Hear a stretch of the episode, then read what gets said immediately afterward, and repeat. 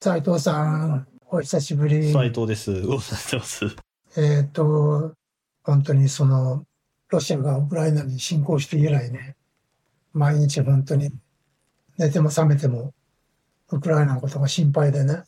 ウクライナのことだけではないですね、こうなるとね。モルドバもそうだし、えー翻って、え僕たちが2014年にクリミア、あるいはその以前にチェチェンやジョージアにロシアが侵攻した時に、今のウクライナと同じように、あるいはロシア近辺だけではなくてシリアや、え今も続いているイエメンやミャンマーや同じように心配しているかというと、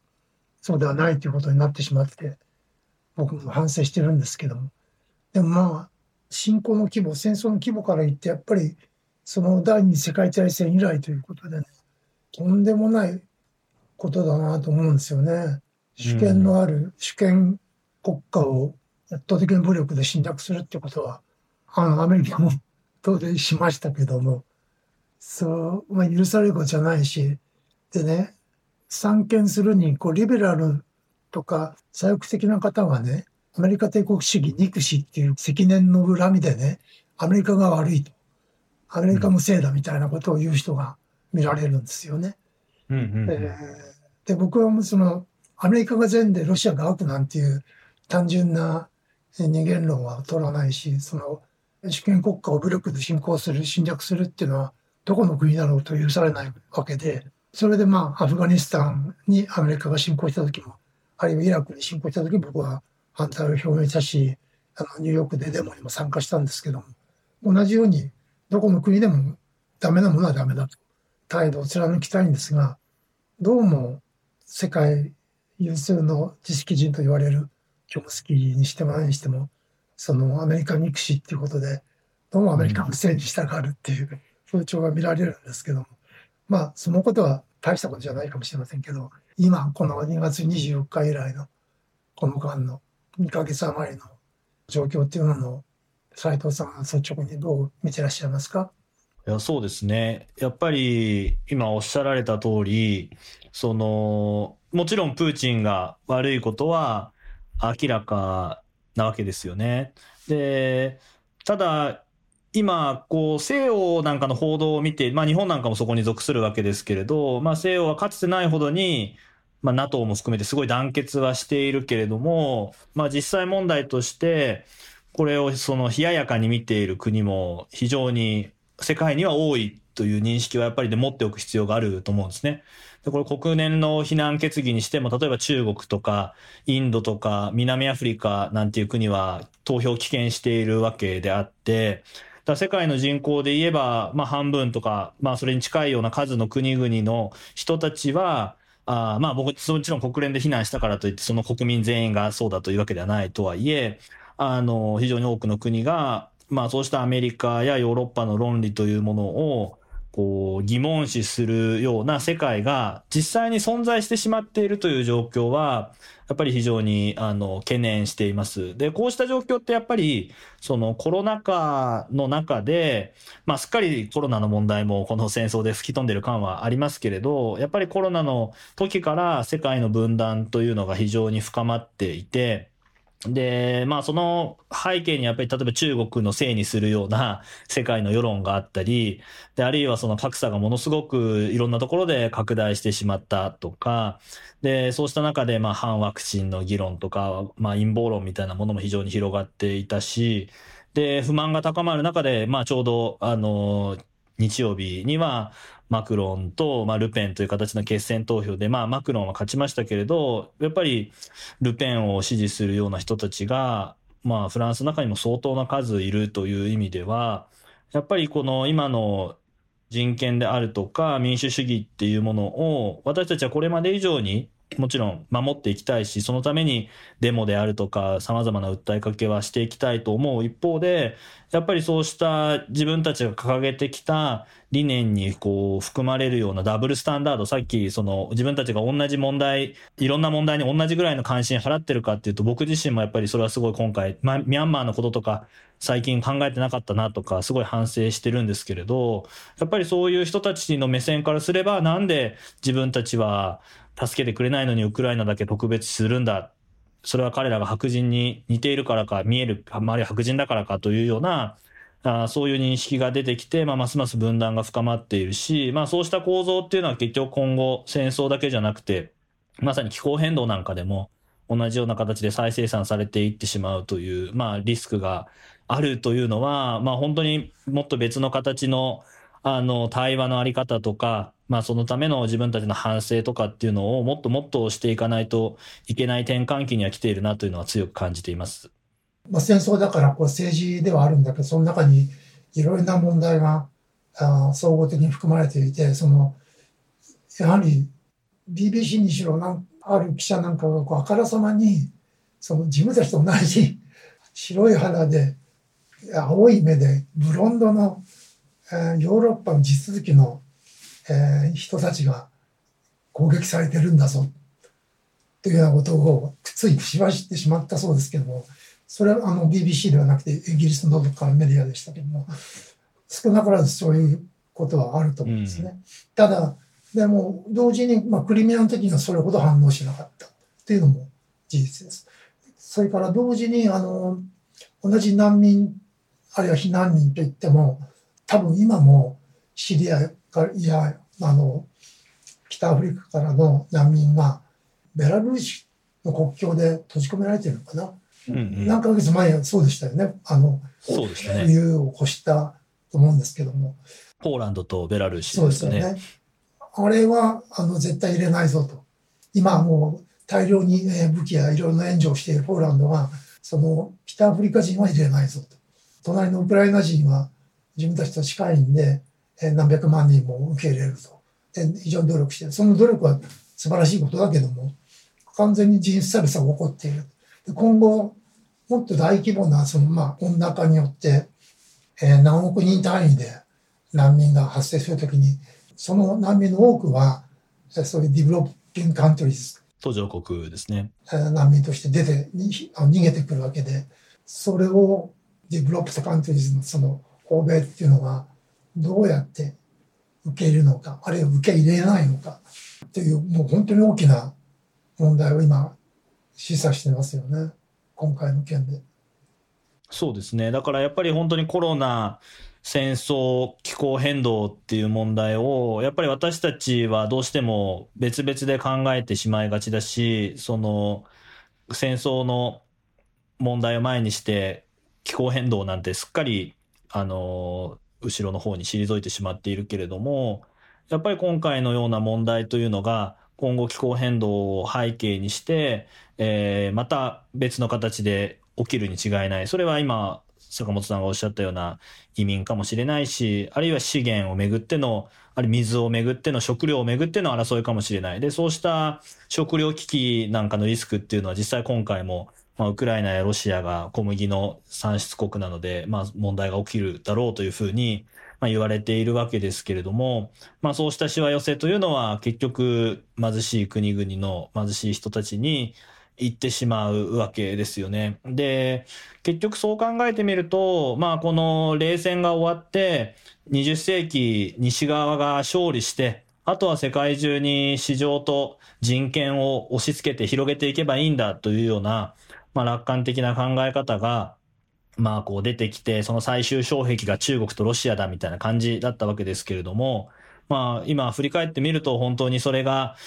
当時のですね、ベルリンの壁が崩壊したことっていうのが、民主主義と資本主義の勝利だったのかっていうことは、まあ、改めて考えなければいけないなというのは、この戦争で本当に感じていて、で、まあ実際どれぐらい、まあじゃあ自分たちの経済が民主的かっていう話だと思うんですけれども、結局それは今の私たちのこの豊かで便利な生活っていうのが、まあ、途上国からの資源や労働力の収奪に基づいてるっていうのもそうだし、まあ、あるいはもう最近では EU の中でもギリシャみたいな国は見捨てられて搾取される対象になり、えー、国内でも貧しい非正規労働者たちがたくさんいて、でそうした人たちが今度はルペンやトランプを支持するような状態になっている。で、一部の人たちは、まあ、 GAFA なんかを中心にして、プラットフォームとか、また金融資本主義とか、そういう形で膨大な富を蓄えるようになってきているけれども、まあ、そのじゃあ、原動力となっている化石燃料は、ロシアとか、サウジアラビアとか、そういうこう独裁国家から散々購入して、で、そういうお金がたまりにたまって、今それがロシアの戦争で使われてウクライナの人たちを殺すために使われているなんていうふうに考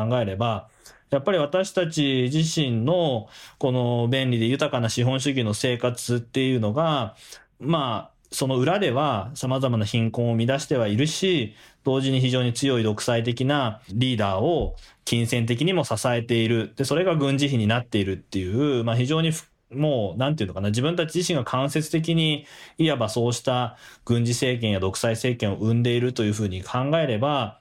やっぱりこうした今までのあり方そのものを抜本的に見直す形にこれを本当にしていかないと今度は第三次世界大戦なんていうことになれば核戦争になってしまうということですよね。そうですね。残念ながらその日本の中のあの、まあ、政治家の体制としてはそこまで突っ込んでどうも考えていない人が多いように見えますけどもヨーロッパは本当に特にドイツなんかはあの非常に大きな問題で自国のエネルギーの、まあ、半分もロシアに依存してるわけで、ただもう今後、ロシアにエネルギーを依存することってことはもうありえないという国民のコンセンサスがあればですね、大転換を図らざるを得ない。でまあ、時間は少しかかるけども、まあ、化石燃料からの離脱っていうことに、まあ、拍車はかかることは僕は避けられないと思いますね。で、ついてはその、ロシアはそのうち、まあ、なんそれは何年かかるかわからないけど、売るものがなくなってですね、どんどん弱体化していくと。現在でさえ保有するミサイルも3分の1ぐらい使っちゃったとかっていうような噂もありますし、まあ、本当のところはわかりませんけども、あるいはその自国の兵隊がたくさん死ぬのがまずいので、なんとその占領したウクライナでね、あの、ウクライナ人の男性を徴兵したりとかですね、あるいはシベリアの方のどっかの村からですね、兵隊を連れてきたりとか、あるいはチェチェンとか、ジョージア軍を使ったりとかっていうようなことも考えてるらしいですけども、まあ、どんどん、まあ、エネルギー、ロシアのことを考えると、売るものがエネルギーと、えー、化石燃料と資源、他の資源ぐらいしかない。技術は欧米に頼ってるっていうところで、えー、今後弱体化していくので、で、まあ、これだけのことやったら、その、ロシアと、なんていうかな、経済、え取引をする、あるいは協力をするというような国っていうのは、まあ、今後10年はそうそう出てこないと思う。まあ、中国やその独裁国家は別にして、まあ、G20 などに入っている国としては、まあ、かなり厳しいと思うので、そういう意味では、自国のエネルギー資源をどうするのかっていう大きな問いが突きつけられたという意味では、ある意味良かったですよね。その大きな問いを突きつけられてね。まあそういう意味ではやっぱりいかに私たちのね、使っている化石燃料っていうのが結局ロシアのような国に依存しているかっていうことが、まあはっきりと判明したので、やっぱり再エネ化を進めていくっていうことが今ちょうど世界でも原油価格が高騰したりして多くの人たちの電気代が上がったり、農業も大変なことになってますけれど、やっぱり食料安全保障とかエネルギー安全保障を考える上でも、そうした国に依存するのではなくて、まあエネルギーであれば再エネ化していく、食料であれば有機のものを増やしていくっていうような流れに世界全体が、まあ加速していく形になるのであれば、あの、本当に今回の一つの戦争から私たちが学ぶ何かこう、未来へのポジティブなレッスンになる可能性っていうのはありますよね。ただ、まあ他方で、ロシア自身は、まあ何としても自分たちの経済を支えるためにこれからますます化石燃料を、まあインドであるとか、えー、中国なんかに売っていこうとおそらくするだろうし、まあ逆にやっぱり私たち自身の食生活なんかにおいても、やっぱりロシアやウクライナの小麦というのが、まあ非常に大きな力を持っている。そしてまあ、資源もそうですね、ニッケルとかも含めてロシアは巨大な産出国ですけれども、まあ、あとはウクライナネオンなんかのガスが、あの、非常に重要で、これがまあ半導体の資源になるわけですけども、そうしたものが、まあ、こう、ロシア側に抑えられている状態で、えー、どういったこう、加速的な、その持続可能な社会への転換っていうのができるんだろうか。ね、私たちは結局また何らかの形で、えー、そうした資源を提供してくれるのは、そうした国だから独裁者がいてもしょうがないよねというふうに、まあ今までのような振る舞いをしてしまうっていうのも問題だし、まあかといってもうとにかく叩き潰せというような形での非難ばかりをしているわけにもいかないっていう意味では、やっぱり非常にこう難しいバランスを取るような、やっぱり今どうしても SNS とかの意見がすごい、あの今回の戦争ってやっぱそういう SNS とかがものすごく使われてると思うんですけれど、そうなるとやっぱり一色になって、とにかくウクライナいい、頑張ってかわいそうみたいな、それもっとみんなでロシアを叩き潰すまで戦えみたいな風になってしまいがちだけれど、まあそういう分断を深めていくだけの、やっぱあり方自体は、あやっぱり減速させるためにも、まあ私なんかはやっぱりまずはやっぱり戦争をやめるための方法を考えなきゃいけないし、単なるこうナショナリズムを煽るだけの言説に対しては批判をしていく必要があるっていうふうには考えていますね。うん、で、あの、やっぱりその安全保障っていうことを考えると、安全保障って言ってもエネルギーと食ですね。これはやっぱり自給自足が一番安全なんですよね。他国に頼れば、そこで力関係、あるいは経済関係、上下関係が生まれてくるのは当然なんで、それはやっぱりそのリスクを伴うわけですよね。あの、まあ、パンデミックが始まった時に、その、部品ですよね。パーツ、あの、大きな、まあ、トヨタとかの大きな会社が、あの、部品を自分のところでこう備蓄しないで、えー、必要な時に、まあ、中国いろんなとこから調達するってやり方をずっと取ってきたトヨタ方式がやっぱりパンデミックでそれじゃダメだってことになって、部品工事も自分で日本の中に持ってとかですね、ということに気がついたようですけども、食やエネルギーもそうなんですよね。だから再生可能エネルギーっていうのはまさに自給自足の使うところの近くで作って、あるいはコミュニティで作って、コミュニティが使うという、長い長い、えー、何百キロも送電線でエネルギー効率を悪くして、えー、送る必要のない形でエネルギーを使うところで使う分だけ作っていくっていう形がまあ理想だなっていうのはもうずっと長く僕は思ってきたんですけども食もそうですそうですね。まあ、坂本さんずっとそういう再エネみたいな運動をね、されてきましたもんね。えー、食もそのものですね。あの、考えるとですね、江戸時代、まあ、鎖国してた時に、結局自給自足してたわけですよ、日本はね。で、当時4000万人ぐらいの人口がいたそうですよね、日本にはね。で、4000万人を、あの、日本の大地は養ってたわけですよね。そこにはトラクターも、えー、農薬もなくて、完全有機栽培で、250年間、あの、4000万人を養っていた大地があったわけですけども、今、じゃあその外からの供給が飛ばされてですね、トラクターも動かない、電気もないっていうところで、じゃあ今、日本の農家さんが4000万人、日本人の4000万人を養うことができるかって言ったら、もうその技術が受け継がれてないんですよね。途絶えちゃって、今の農家さんのほとんどは、まあ、トラクターや技術やあ資源がないと、えー、生産できないということになっていて、非常にむしろ江戸時代よりも脆弱になっているとも言えるかなと思うんですね。非常に危ない。なんとかしないけど、時間かかるけども、これを機に変えないと危ないなと思うんですけどもね。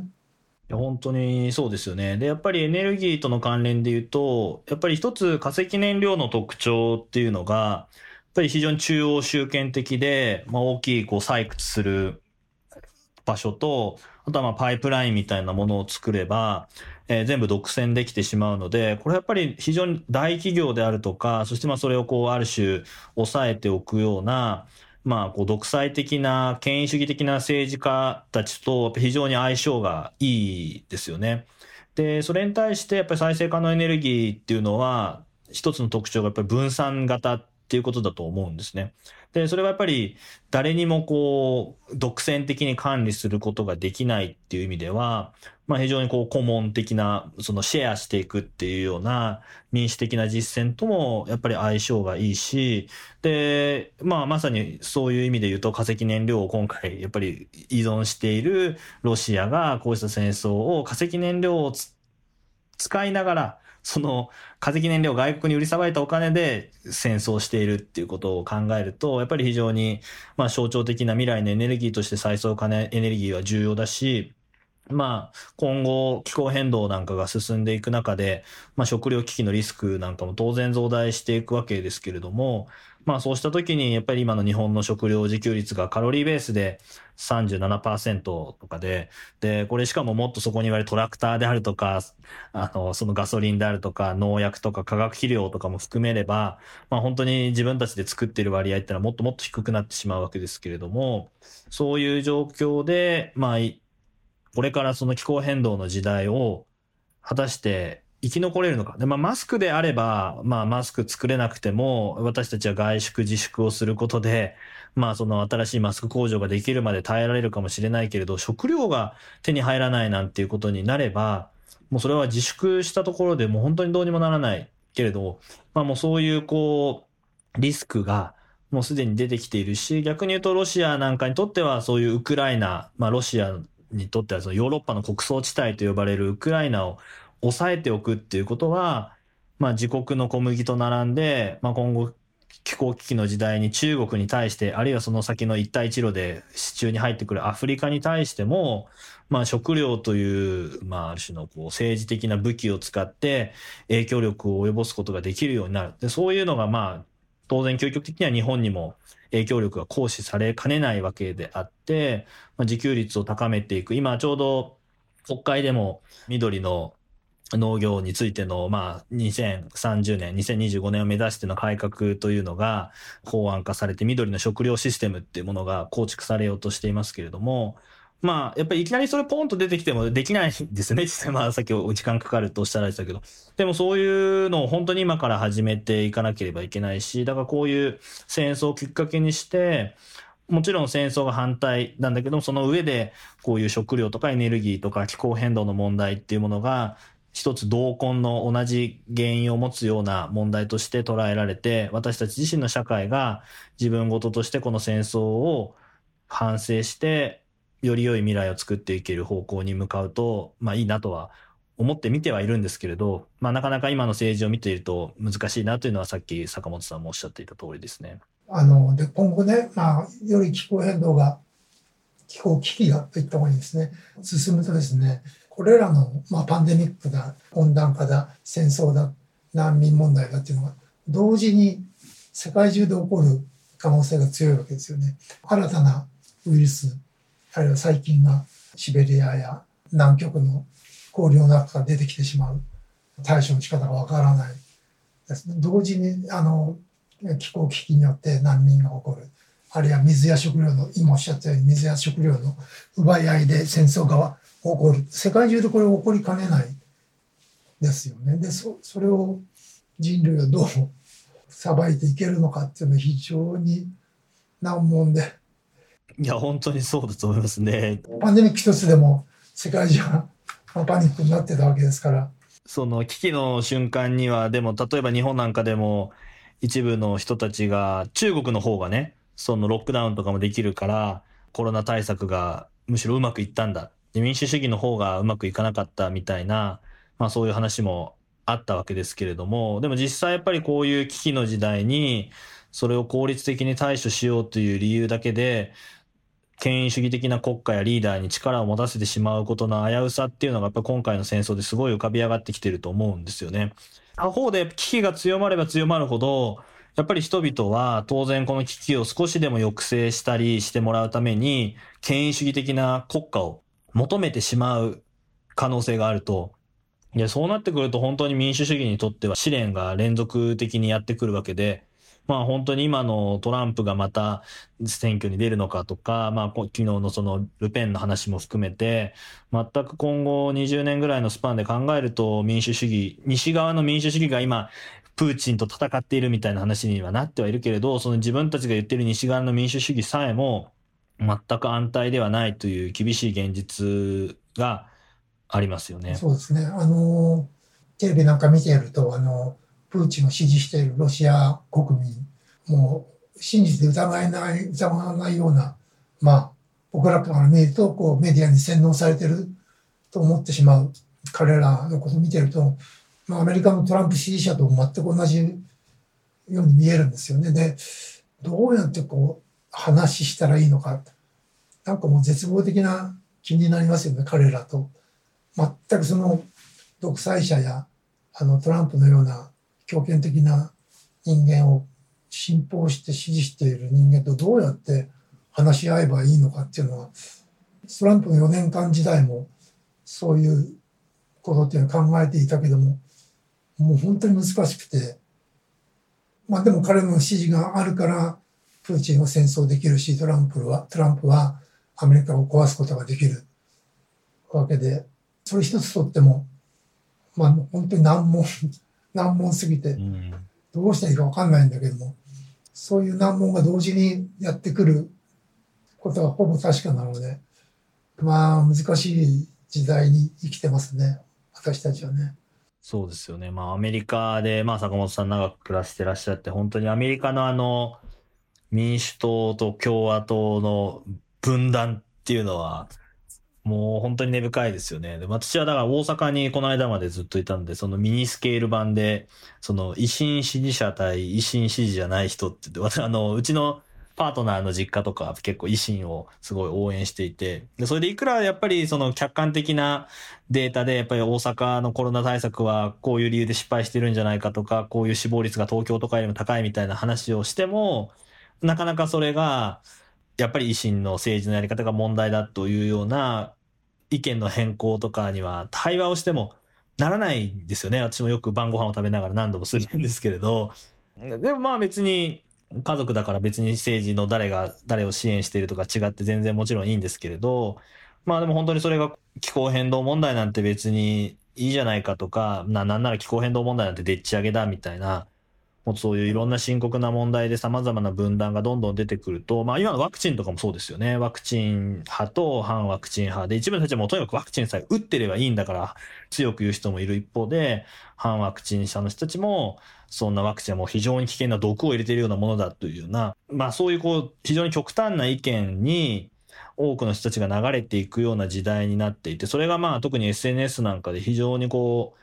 拡張されて、現実の政治なんかにも影響力を及ぼすようになってきている時代っていうのは、やっぱり民主主義が危うい時代ですよね。そういうこう、一時的な炎上や盛り上がりによって、国の何を支持するかとか、戦争するのかとか、いろんなことが決まっていっちゃう。すごいスピードで決まっていっちゃうような世界っていうのは、対話であるとか、じっくり考えるとか、まあそういう、今、こうやって人類が直面したことがないような大きな課題に直面しているからこそ、最もしなければいけないようなことが、すっ飛ばされてしまうようなスピード感の世界に生きているっていうのは、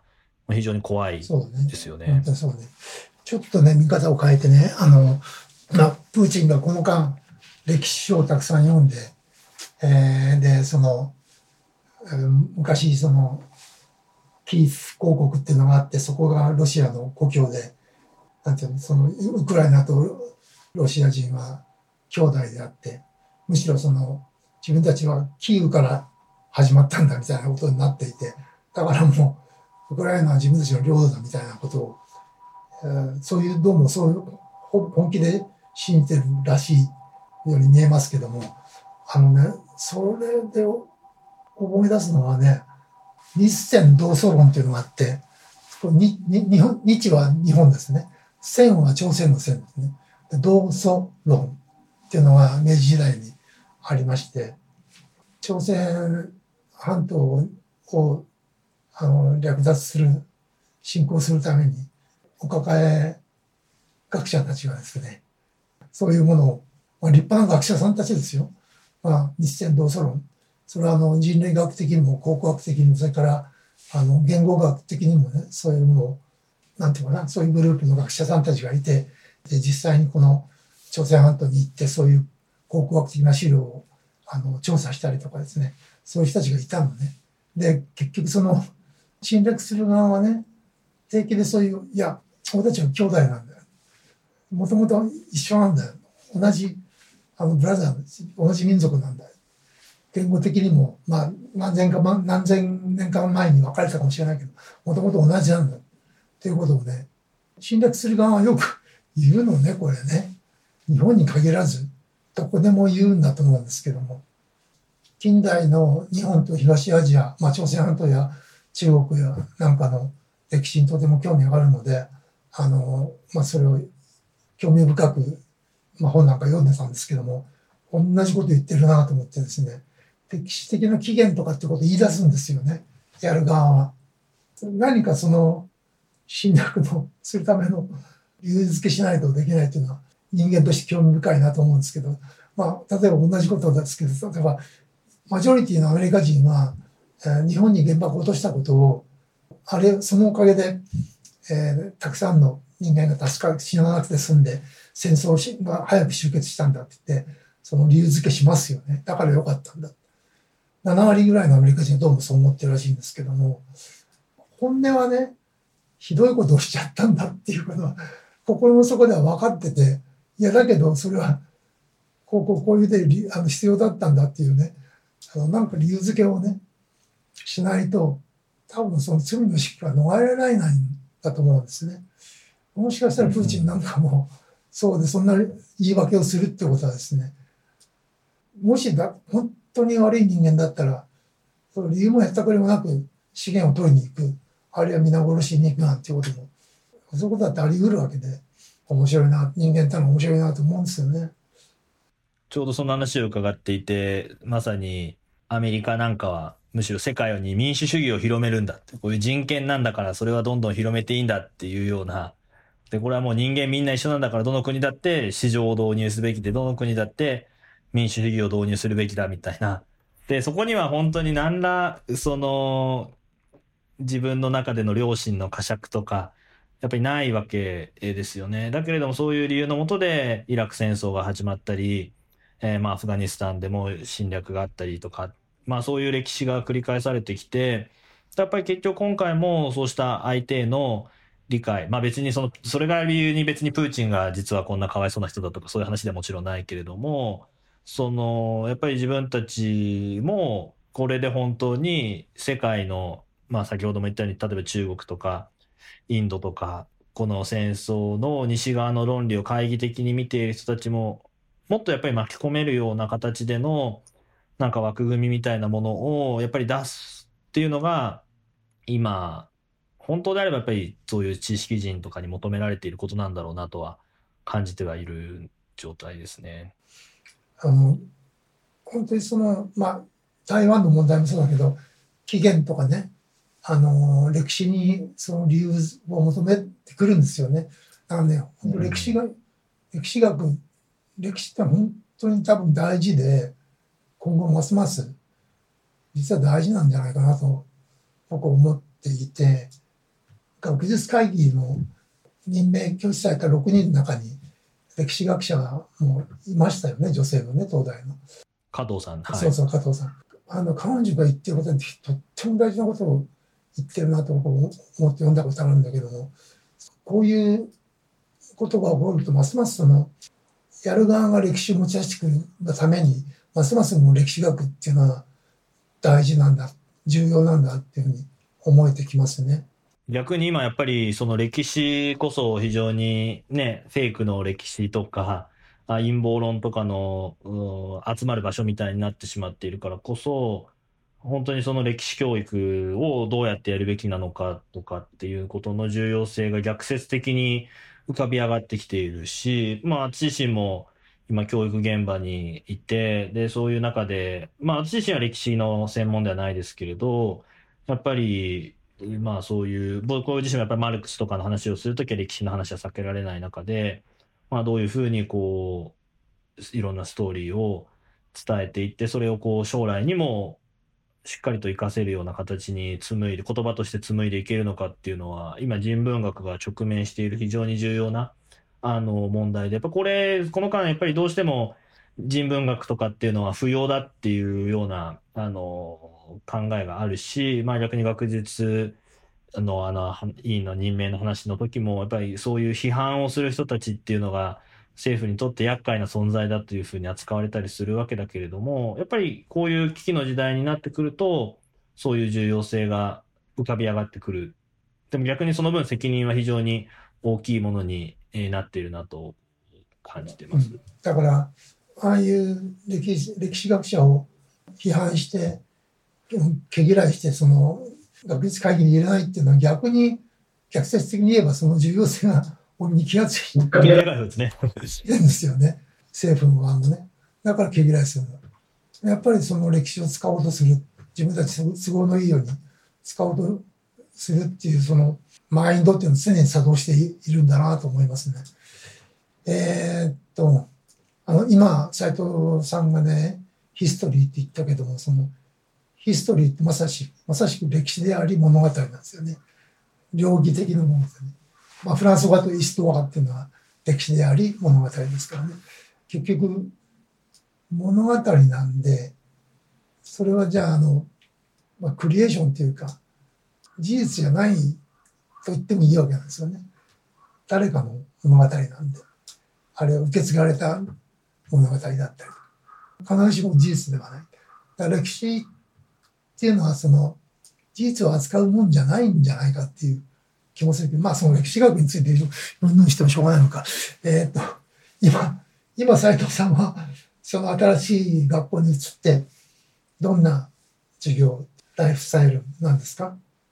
そうですね。まあ4月から東京大学に移ることになって、で、もともとは大阪では経済学部にいて、まあマルクス経済学を教えてたんですけれど、実はここはそのこの間、レディオ坂本でもご一緒させていただいた国分光一郎さんと同じ所属で、哲学とかを中心に、まあ、教養学部で教えている感じで、だからまあ、ちょっとだいぶ、今までは経済学畑だったのが、今度今、あの、人文畑に移って、そういう意味では、ちょっと新鮮な感じになってる感じですね。うん、今の方がやりやすい感じですか？自分の研究とそうですね。もともと私の専門は、あの、哲学だったので、まあ、思想を中心にする中で、やっぱり学生たちが今、あの、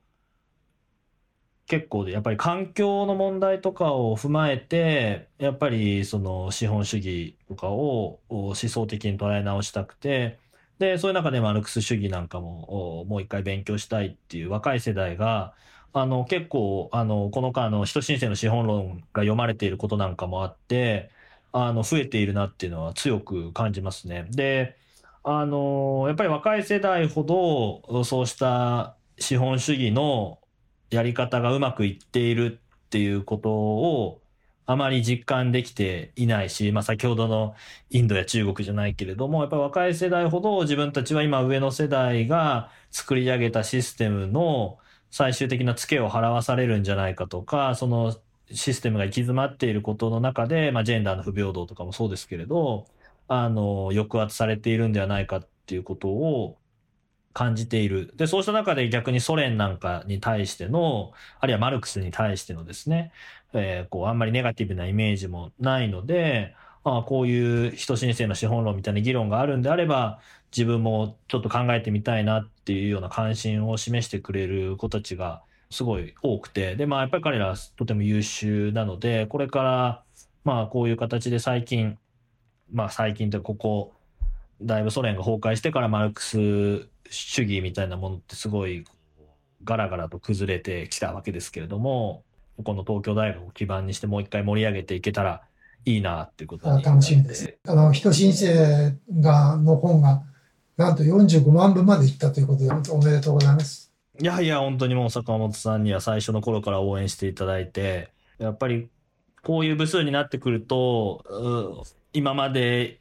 そういうマルクスとかそういうものに触れなかった人たちにも、特に若い世代ですけれど、やっぱり届いているなっていうのは感じていて、まあ本当に輪がこうやって広がってきたのは、まあこうした絶望的な時代の中でも少し希望だと思うし、まあそういう中でもっとこれをしっかりと育てていけるように、自分自身も頑張らないといけないなと気を新たにしています。ただ、ソ連に対するファンタジーができちゃうとちょっとまずいですよね。もちろんそうですね。だからまあソ連っていうのは、あ全くもってマルクスが思い描いていたような社会とは違ったと。で、もちろんただ他方でマルクスが言ってたことが絶対正しくて、それを実現しさえすればみんな幸せになるって話でももちろんないので、あの、様々なマルクスの限界も踏まえながら、でもやっぱり、じゃあ資本主義でいいのかっていうのは、それも違うっていうことで、この問題ですよね。どう考えても資本主義だけ続けていけば、あ未来永劫だと今回のパンデミックにしても戦争にしても格差にしても気候変動にしても言えないんだとすれば、じゃあやっぱり違う未来の形っていうのを、とにかく人類の英知を結集して考えなければいけない。その際の一つの、まあ、コマとして私はマルクスを使いたいし、もちろんそこには音楽とか芸術とか別に全然違う人類学とかいろんなものが入ってくる必要があると思うんだけど、そのコマの一つとして、やっぱりマルクスを打ち出してはいきたいですね。はい。わかりました。いや、本当に超売れっ子で忙しいでしょうけども。急に、あの、こんな時間を作っていただいてありがとうございます。いえいえ、なんか本当に坂本さんがもう本当に今回復帰されるというのを聞いて、それを喜んでいたら、あの、こんなお話までいただいてしまって、あの、とても驚いて、あれだったんですけれど、最近はまた、あれなんです今後、いろんなまた音楽活動とかを再開されていく感じなんですか？去年を通して、この間ずっと、あの、曲作りなんかはやってて、まあ、人前に出る仕事は控えていたんですけども、声もこんなだし、だから、ベリーダ坂本もこんな声でいいのかなって若干心配ではあるんですけども、ほとんど外に出ていかないので、人と話す機会も少なくて、どんどん声がやばいですけども、でもまあ、できる、できる範囲でいろいろやっていこうと思ってます。もう本当にやっぱり今、この再エネの問題にしても反戦の問題にしても、やっぱり社会が、やっぱり坂本さんのような方をますます必要としている時代だと思うんで、もう本当に戻ってきていただけて。長屋、長屋のじいさんみたいなもんで、本当に。長屋自体がもう存在しないかもしれないけども、毎日岐阜に駆られてますけども、あの、ね、早くとにかく絵を引いて、停戦してくれることをね、まあ、願ってやまないですよね。やっぱり怒りが原動力なんですかね。まあ、怒りとか悲しみとかね、どうしても感じてしまいますね。まあ、原動力というわけではないけども、でも悲しみだったり、でその中で、そういう状況の中で、綺麗な音楽を聴いたりすると、また全然違って聞こえて、そこで癒されたり、まあ、また違う反応が自分の中で起こるので、それもとても刺激になりますし、まあ、とんでもないことが起きてるなと思いますけども。やっぱりこういう状況にパンデミックとかになって、そういう音楽の作り方とか、そのイマジネーションみたいなのって変わってくるものなんですか？そうですね、変わりましたね。変わってきましたね。ただ、その感じ方っていうのは、割とすぐ忘れちゃうんですよね。感じてることっていうのは。その、こういう感じっていうのはね、なんか、詩人であればその緻密に言葉に置き換えたりとかできると思うんですけどもここはそういう能力がないのでパンデミックが始まった時には自分が感じていることを、まあ、音で表現して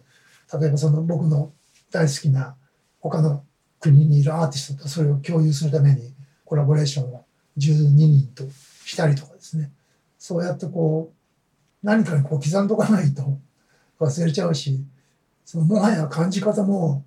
あの、2020年のパンデミックの初期と今とでは、随分違うでしょ、皆さんもね。うん、そうですね。当初感じてたことって結構忘れてますよね、もうすでに。戦争に関してもそうかもしれない。最初はみんな驚愕して、いうふうに駆られたかもしれないけども、だんだん慣れてきちゃう人も多いんじゃないかなというふうに思うし、この状況を利用する利用しようなんていう人も当然出てくるわけだし、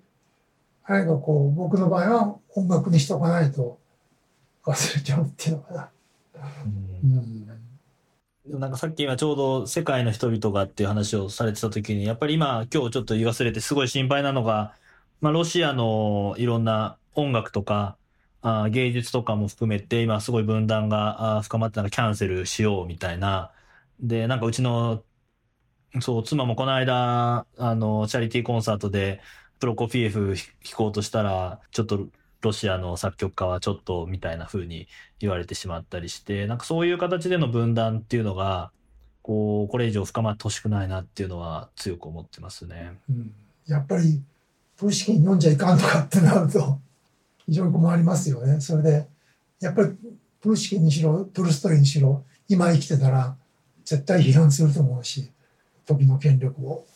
そこまで、プーチンにくければ今朝までっていうことになってはいけないわけで、例えば、まあ、声を上げてるロシアの人たちも、勇気を持ったあの人たちも結構いますけども、でも、ね、韓国にぶち込まれるわけですから、そこまで勇気はないけども、この状況を憂いている